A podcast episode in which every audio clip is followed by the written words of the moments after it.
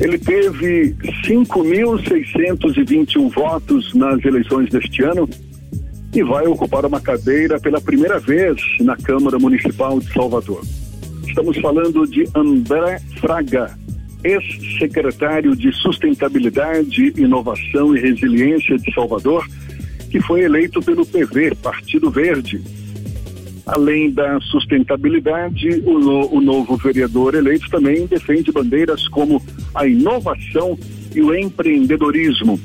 E uma novidade vai marcar o início do seu mandato. Pela primeira vez em Salvador, um vereador abre processo seletivo para a composição do gabinete na Câmara Municipal de Salvador. O vereador eleito da capital baiana pelo PV, André Fraga, é nosso convidado aqui Issa Bahia, com ele que a gente conversa agora. Seja bem-vindo. Bom dia, André. Bom dia, Jefferson. Bom dia, Fernando, todos os ouvintes da rádio na Tarde FM. Um prazer falar com vocês. Prazer todo nosso. Parabéns pela sua vitória. E primeiro, Obrigado. comente, é, fale para gente desse processo seletivo. Você vai abrir um processo seletivo para a composição do seu gabinete na Câmara Municipal. Isso, isso, já está aberto, né? A gente abriu ontem esse processo, tem sido bem interessante. Nós já tivemos, em menos de 24 horas, já tivemos mais de 400 inscrições. É, a ideia, já é que a gente possa promover é, uma, um, um, formato diferente. Era isso que eu sempre me propus quando fui candidato. Esse era um compromisso de campanha. Nós fizemos um documento, inclusive algo muito raro entre candidaturas à vereança, é, de fazer um documento, como todo prefeito faz, todo candidato a prefeito faz. A gente fez um documento, uma carta compromisso com 43 pontos. Entre esses pontos estava lá, por exemplo, fazer um processo seletivo para compor aí uma parte importante do nosso time de trabalho. E isso a gente começou a fazer ontem. Além disso, essa, esse processo seletivo tem uma prioridade, Jefferson, para incluir pessoas negras, é, LGBTQI+, a gente também está buscando pessoas né, com deficiência, que se encaixem nesse perfil profissional que a gente está procurando e que tenha oportunidade. A gente sabe que a inclusão, ela está muito associada à oportunidade. A gente tem essa missão do mandato também de incluir esse segmento. Então, essa ideia... Então, são, são quantas vagas? E, e, e, explica melhor qual o critério de seleção desses que vão compor o seu gabinete, André. São seis vagas é, que tem aí desde coordenação jurídica, legislativa, passando pela área de comunicação, é, área de assistência social também, né? O vereador é muito procurado por organizações sociais para é, colaborar com é, o desenvolvimento dessas organizações. É, é, são três etapas esse processo seletivo. A primeiro, primeira etapa é uma análise curricular, essa análise curricular para ver se ela se encaixa de fato no perfil né, que a gente está colocando à disposição para o processo seletivo. Passado dessa primeira peneira, tem um pequeno teste, que se faz através de uma plataforma eletrônica também, que eh, hoje é muito utilizada em, muitas empresas. Passando por essa terceira etapa, a gente tem então uma etapa de entrevistas presenciais com alguns testes finais para entender se a pessoa eh, de fato está eh, eh, eh, conectada, né, integrada com o perfil e as necessidades da função. É um processo em três etapas que a gente quer terminar ele no, na primeira quinzena agora de janeiro para que o time possa estar completo e a gente já iniciar um processo de planejamento do mandato com toda a equipe é, construída. Bom, você já André, você fala muito sobre a questão da diversidade nesse projeto, inclusive abrindo para minorias, dando preferência para a inscrição de minorias. É, como você pretende utilizar essa diversidade dentro do seu próprio mandato? O PV é um partido extremamente progressista, dentro do escopo daqui do Brasil, apesar de que em algumas situações não se comportou de maneira tão progressista assim. Como é que você pretende aproveitar essa diversidade no seu gabinete? Eu acho, Fernando, que é, é importante que a gente. Tem algumas pessoas que. Alguns, alguns grandes nomes que, de alguma maneira, influenciaram a minha trajetória, seja por leitura, seja por conferência. E, e um deles, por exemplo, sempre dizia, né? Se você quer transformar o mundo, comece pelo seu quintal, né, comece pela sua casa. Eu não posso, por exemplo, falar de inclusão, diversidade, de redução de desigualdade. Né? Não posso deixar isso do discurso para fora, porque quando eu tenho a oportunidade de fazer algo, eu não faço. É, pode parecer, não pode só parecer, é, passa a ser hipocrisia. Então, antes de mais nada, dentro do meu gabinete, dentro da minha equipe, eu tenho essa oportunidade, é a partir daí que eu vou mostrar que é possível fazer e tirar do papel as ideias. Então, como é que, qual a ideia? a, a ideia de eh, eh, transformar a diversidade em uma força e, ao mesmo tempo, em que você ajuda a reduzir eh, minimamente as desigualdades. Por quê?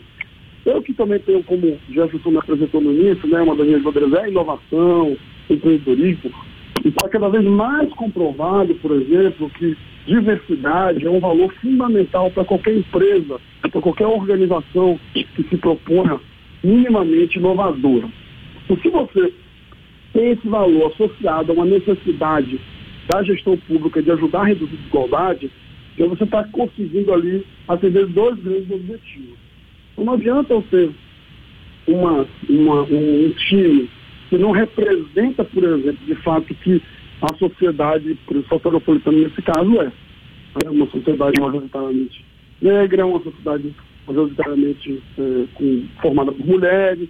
E, por outro lado, você tem aí grupos, segmentos que não são representados porque são de fato minorias. Porque muita gente chama de minorias grupos que são né, muito mais presentes em número na sociedade do que outros grupos que a gente não chama de minorias. Mas, por exemplo, pessoas com deficiência, gays, uh, uh, LGBTQI geral, de forma geral, são minorias que muitas vezes não têm acesso às oportunidades do mercado de trabalho e a gente quer, de alguma forma, incluir essas pessoas a partir do Claro que entendendo que, além de fazer parte dessas minorias, as pessoas também, de alguma maneira, estarão ali é, associadas ao perfil que nós buscamos. É, é isso que a gente está buscando, fazendo essa busca ativa. André, você já tem todo um histórico ligado à sustentabilidade. Você já esteve à frente da Secretaria de Sustentabilidade, Inovação, Resiliência. Certamente é uma das bandeiras que você vai continuar defendendo agora como vereador. O que, que você já tem em mente para estimular exatamente esse setor, também ah, o, o empreendedorismo, geração de de novas oportunidades para quem quer empreender? Então, Jefferson, o papel do vereador né, é um papel eh, de fiscalização do executivo e de promoção de leis, além de representar pequenos, representar segmentos. Então, se você pegar essa atribuição de fiscalização do executivo, acompanhamento, a minha, minha principal missão vai ser acompanhar os planos e projetos que foram implementados nos, nos últimos anos. Então, é, um plano, por exemplo, uma política pública, uma lei, ela fica muito bonita no papel, né? Ela é cheia de boas intenções. Mas muitas vezes ela não passa do papel. Tem aquela história do Brasil que a lei não pega. Então o meu papel vai ser acompanhar, por exemplo, o plano municipal de mudanças climáticas que foi lançado pelo prefeito Arthur Neto ontem, por exemplo. É um plano de médio e longo prazo, vai precisar de muito acompanhamento para sair do papel. É, o meu papel vai ser acompanhar a política municipal de meio ambiente, o plano diretor de arborização urbana, entender quais são os gargalos, por que eles não estão sendo efetivados e ajudar, no final das contas, a que eles saiam do papel. No caso dos empreendedores da inovação, como secretário, também liderei ali a construção da política municipal de inovação, que foi um marco para a cidade, e agora tem o desafio também de ser implementado. Então, o papel do vereador é esse, né? fazer com que essas leis, esses planos, eles não fiquem apenas no papel, e esse vai ser o meu desafio. De outra forma, é fazer uma série de colaborações, indicações para o executivo, no caso da prefeitura, de ações que a gente considera importantes. Por exemplo, o, o prefeito agora eleito Bruno Reis incluiu no seu plano de governo a criação de um centro de inovação e empreendedorismo no subúrbio ferroviário. Foi uma ideia que a gente apresentou para ele, ainda durante a campanha, ele topou, gostou, e uma das minhas missões também é acompanhar essa implementação a partir aí da experiência que tive na implementação do Colabore, da experiência que tive nos editais de inovação. Então, é, é, é, é eu diria que a complementação de um trabalho que já foi feito nos últimos anos e agora, a partir de uma outra, um outro olhar, de uma outra missão, a gente consolidar esse trabalho. André, o prefeito Bruno Reis ele fez uma separação da Secretaria de Sustentabilidade e Inovação, é, agora são pastas em separado. E você foi líder dessa pasta junta durante um bom tempo. Você acredita que essa separação vai trazer benefícios para a cidade, deixando alocada a área de sustentabilidade em uma pasta e a área de inovação em uma outra pasta? Acho que sim, Fernando, acho que sim. É, veja, é, a área de inovação é uma área que cresceu muito nos últimos anos. Né? Se você considerar que quando a inovação ela virou é, alta da política pública municipal em 2017, a gente não tinha nada. Né? A prefeitura nunca, na história da prefeitura, tinha feito nenhum tipo de política pública para inovação. E a gente conseguiu, em quatro anos, botar a prefeitura como um dos principais atores do ecossistema de inovação. E aí você foi, enfim, é, a inovação se destacou muito. Por outro lado, você tinha uma outra ação, na verdade várias ações ocorrendo em outras secretarias, né, como SENGE, SEDU, a COGEL, que também trabalhavam de certa forma com inovação, né, muito mais associadas à tecnologia, porque inovação não necessariamente precisa ser tecnologia, mas que eram é, ações que, na nossa visão também, elas deveriam estar reunidas porque isso potencializa. Então, para mim é uma alegria, um orgulho ter feito, é, é, ter começado uma política pública que se destacou e ganhou agora muito mais visibilidade, espaço e condições de se desenvolver. Eu acredito que vai ser uma grande contribuição para a cidade. Então, acho que essa, esse é um legado muito bacana é, que foi deixado e que agora pode se transformar numa política pública ainda mais robusta. Você integra a base aliada do prefeito Bruno Reis. O PV é um dos partidos que integrou o arco de alianças que acabou elegendo o prefeito. Você pretende se comportar como uma base que não pretende questionar os projetos encaminhados pela prefeitura ou você pretende manter uma postura mais crítica quando estiver lá na Câmara de Vereadores?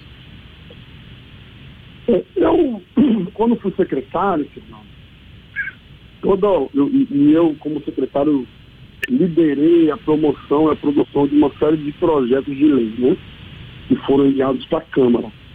E, e, como secretário, sob orientação do prefeito Semineto, a orientação é que a gente sempre, sempre construísse eh, em várias etapas, ouvindo, por exemplo, construindo e absorvendo sugestões da Câmara.